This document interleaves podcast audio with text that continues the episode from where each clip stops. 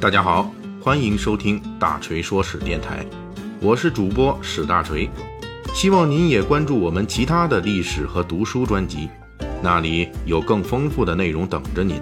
您也可以关注我的微信公众号“大锤说史”，在那里您可以伴着文字听我的声音。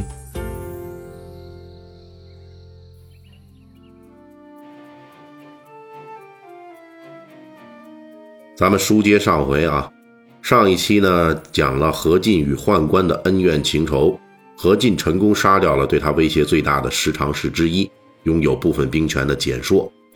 这一回呢，咱们继续聊何进。是什么原因导致何进在完成这一步之后迟迟不采取行动，最终被十常侍反噬？何进打虎不成，反被虎伤。何进杀掉简硕之后，本来已经采纳部下袁绍等人的建议，准备下一步铲除十常侍剩下的太监，但是他的妹妹何太后坚决反对，这让何进暂时停住了手中的刀。在《三国演义》中，罗贯中笔下，何太后是这么解释她的反对意见的：“我们兄妹俩都是家境贫寒，如果不是十常侍张让等人帮忙，我们如何能够有今天的富贵？”《三国演义》中记载了十常侍张让等人对何进兄妹有恩，这是真实的。在历史上，何进和何皇后之所以被汉灵帝看中，就是因为何进兄妹通过十常侍打通了关节。才能得到汉灵帝的宠幸。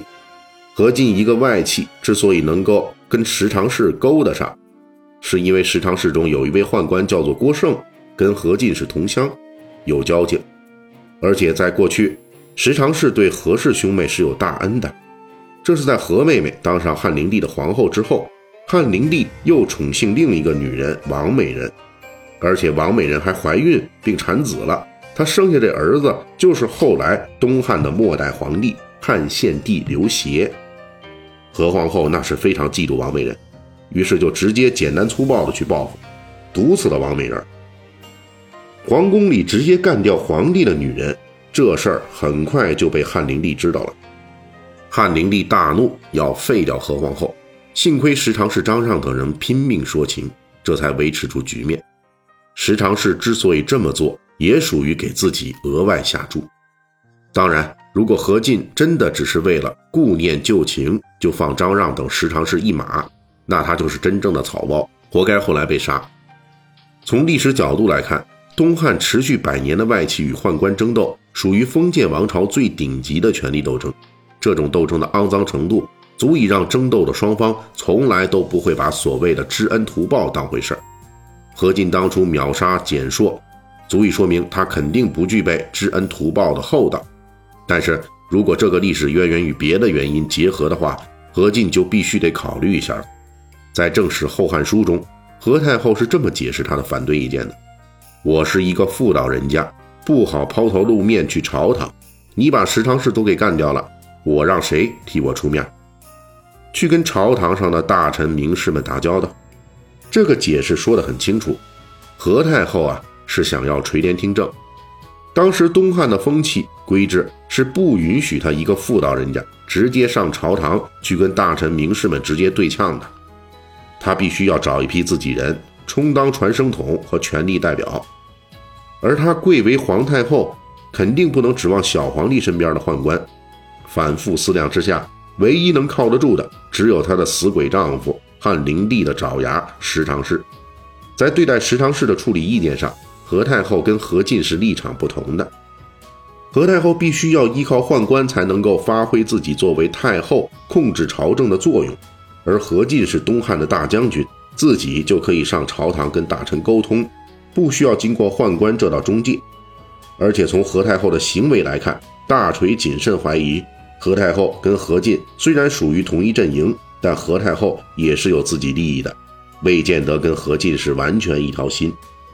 他对朝政表现出了明显的野心，估计是他不甘心身处宫中，把外面全部权力委托给何进，保住十常侍，也是在保障他在未来朝堂上参与政治的权利。何进面对十常侍的历史交情以及妹妹的现实反对，他必须要谨慎行事。于是何进在袁绍的劝说下，开始采取迂回态势，就是邀请天下各处实力派在外围向洛阳进军，向何太后施压，同时自己还不出面跟何太后撕破脸，而是由外地的军头出面，比如说这个大胖子董卓，慢慢的迫使何太后放弃保护十常侍。在这里呢，大锤还要补充一句。何进之所以从速杀简硕转变为温水煮青蛙，慢慢干掉剩下的十常侍，除了必须考虑他与何太后的关系之外，还有一个重要的现实因素，这就是现实中的十常侍还有人是何进现在的盟友。如果只论说何进与十常侍的历史交情，那何进完全可以不 care，立即翻脸不认人。但是何进与十常侍中的一些人还保持着现实的。刚刚进行的合作关系，这就是之前干掉简硕行动中，十常侍中的郭胜充当了何进的内应，并且说服十常侍的赵忠等人把简硕出卖给了何进。何进之所以最后完蛋，他真正的错误其实就在这儿：面对正在跟自己合作的太监队友，他一时间有点犹豫了。对刚刚一起拿刀砍人的太监队友，现在做到立即翻脸，翻脸。要比翻书快。何进虽然也够狠，但是可能还没有修炼到这个地步。当然，何进也肯定是综合考虑了双方的力量对比，才确定了温水煮青蛙的策略。对方的十常侍张让等人的兵权已经被彻底控制在他何进手中。现在张让只有纠集百十个太监的能力了，而何进控制了洛阳内外的数万人的御林军。在这样的悬殊实力对比之下，对方只要不是疯子，任何正常人想要跟他何进撕破脸之前，都会慎重考虑行动的巨大代价。也就是说，何进之所以选择温水煮青蛙的方式对待十常侍，是认为十常侍根本跳不出自己的手心儿。这就是何进犯下的第二个错误，他用正常人的思维去推测对手，这本身没错，但是他的对手真的是疯子。何进步步紧逼，疯子张让已经认定对方迟早要动手了，因此疯病大发作，决心临死前要拉上何进做垫背的。张让组织了几十个太监，准备了武器，然后把何进骗进皇宫，自己动手，关上门就把何进给宰了，完全不考虑一墙之隔的何进的上万兵马。何进的部下袁绍等人早就磨刀霍霍，准备找借口对太监动手了。而这群死太监竟然作死做到同归于尽的地步，于是袁绍等人带兵杀入皇宫，把所有太监全部杀死。张让等人挟持着少帝刘辩充当人质，还抱着一线希望，想逃出升天。四面都是何进的部下，这种逃命完全是疯子的一厢情愿。很快，在黄河边上，张让等人被兵马堵住了。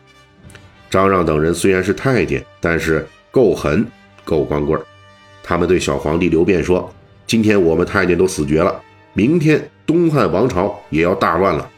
皇帝，你自己好好保重吧。”然后张让等人就集体跳了黄河，统统自杀了。张让临死前的这句话，如同三国大幕徐徐拉开时的开场白。东汉中央的权力原本对地方豪强还是有优势的，但是。